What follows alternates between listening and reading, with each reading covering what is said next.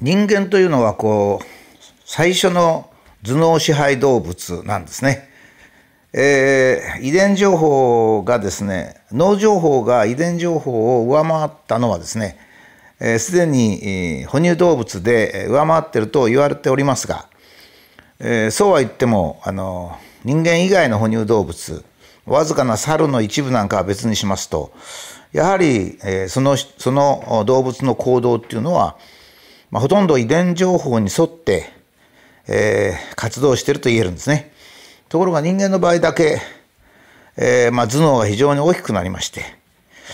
まあ、1000cc 以上ぐらいになってですね、えー、大脳脂質の表面に、まあ、シワができてかなり大量の情報を処理できるようになりますと、えー、脳情報が脳っつってもまあ大脳脂質なんですけども脳情報が遺伝情報を圧迫するようになります。その結果ですね人間はあの自分が正しいと思うことを自分で決めなきゃいけないというですね極めて矛盾した状況に陥ったわけですね。いやその頭脳で正しいと思うことは大切じゃないかと、まあ、それこそ理性主義だとかなんとかって言うんですけども実はそうじゃないんですね。えー、人間の脳、まあ、特に大脳脂質はですね生まれた時に、お父さんお母さんの知識とか経験をですね半分ぐらいは引き継いで生まれたらいいのに真っ白でまっさらで生まれちゃうんですよね。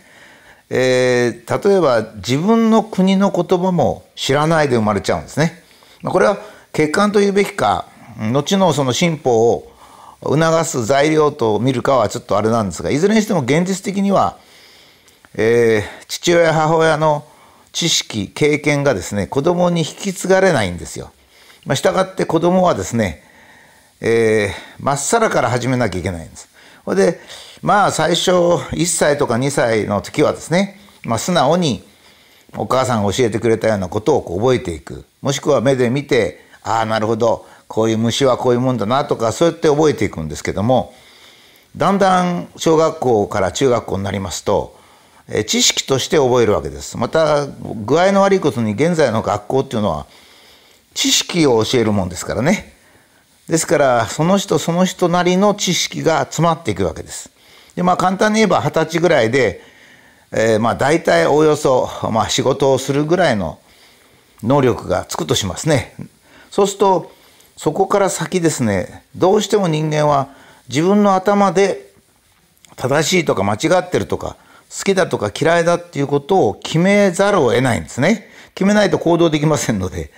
で、決めるわけですが、その決めた自分が正しいというふうに決めたことは、わずかに0歳から20歳までの20年間で蓄積した知識に過ぎないんですね。もちろん猛烈に勉強する人とか猛烈に頭のいい人はまあたまにはいますが普通の場合はですね、えー、まあぼちぼち勉強してそれからまあ中学校とか高等学校の時は発育期なんで、まあ、眠たくなるしそれから精神状態もあのまあ、動くもんですからねやっぱり悩んだりなんかします。それを通じて成長するわけですが、まあ、簡単に言うと20年間の時間が与えられてるわけでも実はないんですよね。えー、まあうん中学自分が勉強すべき知識を蓄えるべき時間のうちそこからまあ気分が乱れて親に反抗して勉強しなかったりそれから中学校高等学校で授業中に寝てたりまあもっと変な変なっていうか普通なんですが 先生が嫌いだからってもう聞きたくないなんていうんですね、まあ、いろんな要素がある。そうすると二十歳になった自分っていうのを考えますとね極めて未完成なわけですよ。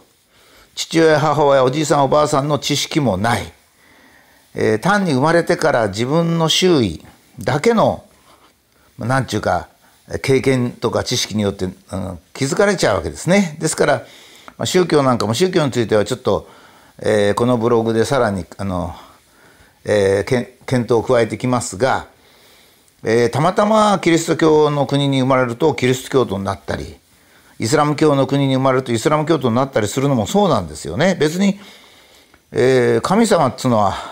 何人もいるわけじゃありませんので。えー、っとどこの国に生まれたかで決まるわけじゃないんですが、えー、大脳がですね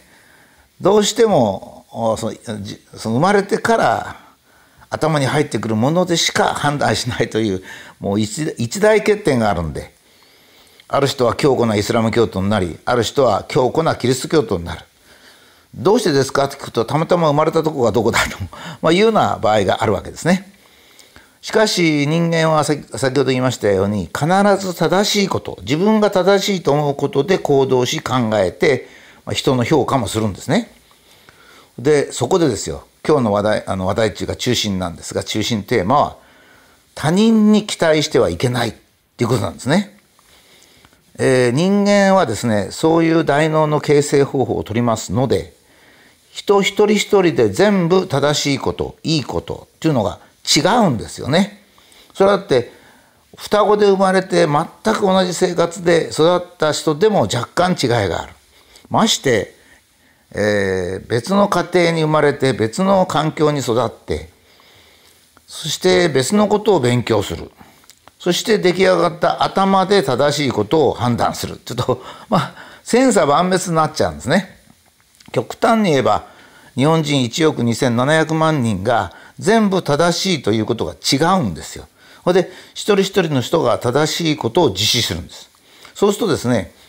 自分が考えていることが正しいというわけじゃなくて、正しさっていうのは1億2700万個あるということなんですね。まあ厳密に言えばですよ。まあ、それをある程度グループ化することはできるかもしれません。グループ化することができるんで、せいぜいグループ化できるだけなんですね。グループ化しても、日常生活の細かいことまでは一致するわけではないんですね。ですからまあ、例えばそこから嫁姑の問題なんかは典型的ですね。お嫁さんとお姑さんっていうのは、もちろん正しいということが違うんですよ。まあ、違うに決まってるわけですよね。それは、えー、お姑さんは自分の息子を可愛い、えー、お嫁さんは自分の旦那を愛してるっていうような状況もありますけども、それ以上にですね、正しいということそのものが違うんですね。それはあのお嫁さんとお姑さんばかりでなくて、えー、自分と上司とか自分と友人とか、まあ、夫婦になった場合でも男と女全く正しいということが違うわけです。それは当たり前のことなんですよね。他人の正しさと自分の正しさは違うということは人間という動物が欠陥があるから仕方がないわけですね。で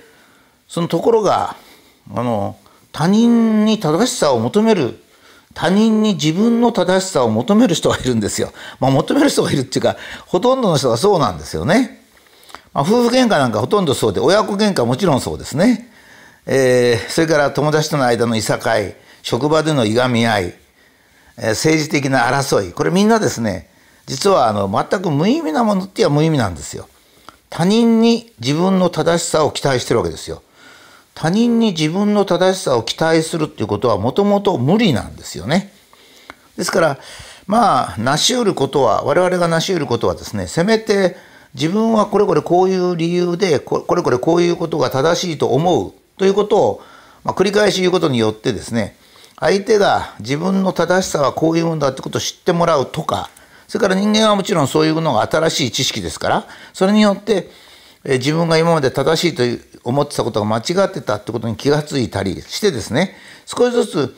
まあ意思を統一するっていうことはできるんですけどもそれは少しずつしかできないんですね。それから絶対にできないものがあります。例えば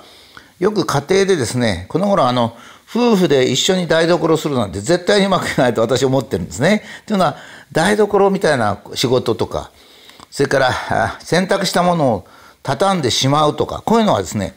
もともと正しさがないんですよ。あの、どこに座ってもいいしですね、本当はですよ。えー、まあ、哲学的なこと考えて、なんか少し変なこと考えれば別ですけど、普通だったら、この棚の2番目に入れる、3番目に入れるなんていうのは、まあ、もちろん正しさっていうのがないんですよ。ところが正しさのないもので、ぶつかることがあるんですね、夫婦なんか。だから、家庭内の細かいことっていうのは、一人の人がやらないとダメなんですよね。えー、よくありますよ。奥さんが旦那が洗濯したらバーッと畳まないで畳まないでしまう。畳まないでしまう方が便利ではあるんですね。パッと出せるから。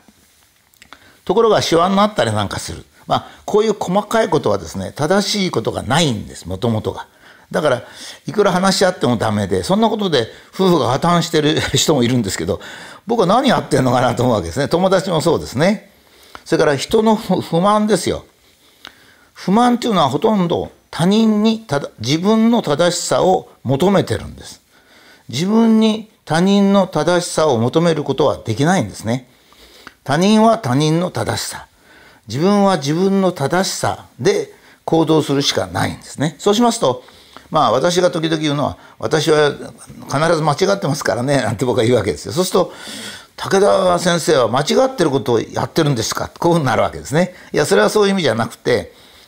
他人から見ると他人は自分の正しさ他人の正しさは正しいと思ってるし自分は自分の正しさを正しいと思わざるを得ないので従って他人と付き合う時には自分が間違ってると考えるのが最もいいと、まあ、いうことを言ってるんですね。えそれからさらにまあ時間が経てば1,000年も1万年も経てばですね現在世の中で一般的に正しいと思われていることが間違ってるということになることはもう歴史的に証明されているわけです。まあ、したがって、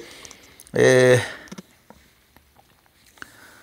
ー、まあとにかくまあいろいろぐずぐず言ってきましたけども他人に自分の正しさを求めてはいけない。人間社会っていうのは正しさが人の数だけある。まあ、だから法律なんかでえー、強引に決めてしまうということはあるんですね。まあ、今度のコロナウイルスで自粛警察なんか出ましたけど、あんなのは全然間違っておりまして、自分が正しいと思う、自粛するのが正しいと思うので、自粛してない人に自分が警察になったつもりで、おいこらとやると。自粛と決まったじゃないかって言ったら、自粛は自粛ですからね。あくまでも憲法があって、強制的に人の行動を制限することはできないわけですね。ですから、えー、悪法も法なりもし憲法が悪法だという人がいるんならですよ。憲法を守ろうじゃなくて憲法は現在の憲法悪法だと言っても悪法も法なりなんでですから、えー、自粛警察なんていうのはですね 全くおかしなわけなんですよ。自分が正しいと思うんですよね。絶対正しいと思うんですよ人間ですから。みんなで心を合わせてコロナの感染を防ごうとして自粛をしてるのにお前はなんで自粛しないのかと。いやいや、自粛ですから、その人の判断で、あの、決めることなんですよね。で、自粛をその、指示できるじゃないかと。えー、新型インフルエンザ等、えー、対策防止法かなんかで決まってるじゃないかって言うけど、ちゃんと法律にはですね、えー、経済の損失を最低にする方法として次のことができるという制約がついてるんです。もちろん憲法がありますからね、制約つけなきゃいけないわけですね。かなり一時的であり、知事が殿様じゃありませんから、どこの知事もそれはサボっておりましたけど、まずは我が県にとって自粛をするということが、コロナの経済の損失を最低にするということを証明してからじゃなくちゃいけませんし、まあ、実際上は、え、コロナウイルスはあまり流行らずですね、冬の風による死亡者はむしろコロナが入らない1万人よりか今年は7000人になったわけですから自粛っていうのは今年コロナウイルスのためにやった自粛というのはですね各知事の権限の乱用に過ぎないわけです。絶対乱用に過ぎません。つまりそれは結果論なんですけども乱用に過ぎません。つまり風邪はあまり流行らなかった。流行らなかった風邪ですね。流行らなかったってどういうことかっていうとえー、感染者が普通の年は2000万人ぐらい風邪がいてそれで亡くなるのは1万人ぐらい亡くなる。ところがコロナコロナが流行ったおかげで感染者が1000万人ちょっとになってそれで死者も7000人になった。だから自粛は全く必要なかったんですね。経済的損失を最小にする手段としての自粛は大失敗だったんですね。だからまあもしですよ自分が正しい他人にも自分の正しさを強要するっていうことで、まあ、自粛警察のができた。まあ、今日はそういう自粛警察のことを評価するんではなくて、日常生活ですね、主に。日常生活で他人に自分の正しさを期待しない。他人は他人。じゃあどうするのか。自分は絶対に自分が正しいと思うことをする。これがまた難しいんですよ。他人に自分あ自分の正しさを期待しているにもかかわらず自分は結構悪いことしてる場合が 多いんですね。ですからまあ人間のやるべきことはまずは自分が正しいと思うことを自分が行動する。自分が正しいと思うことを他人に期待しない。これがやっぱり大原則だと思います。